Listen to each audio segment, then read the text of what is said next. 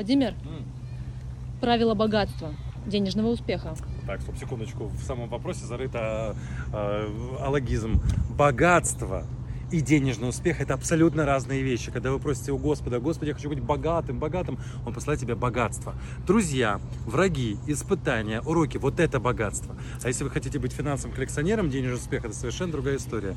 Но чтобы, ну, во-первых, для того, чтобы быть, нужно быть, а не казаться. Хочешь быть успешным человеком, тем более денежным коллекционером, и обладать денежным успехом, нужно научиться считать деньги, нужно быть немножечко прижимистым, не так легко их разбрасывать. Вот это барство прекращайте, пожалуйста.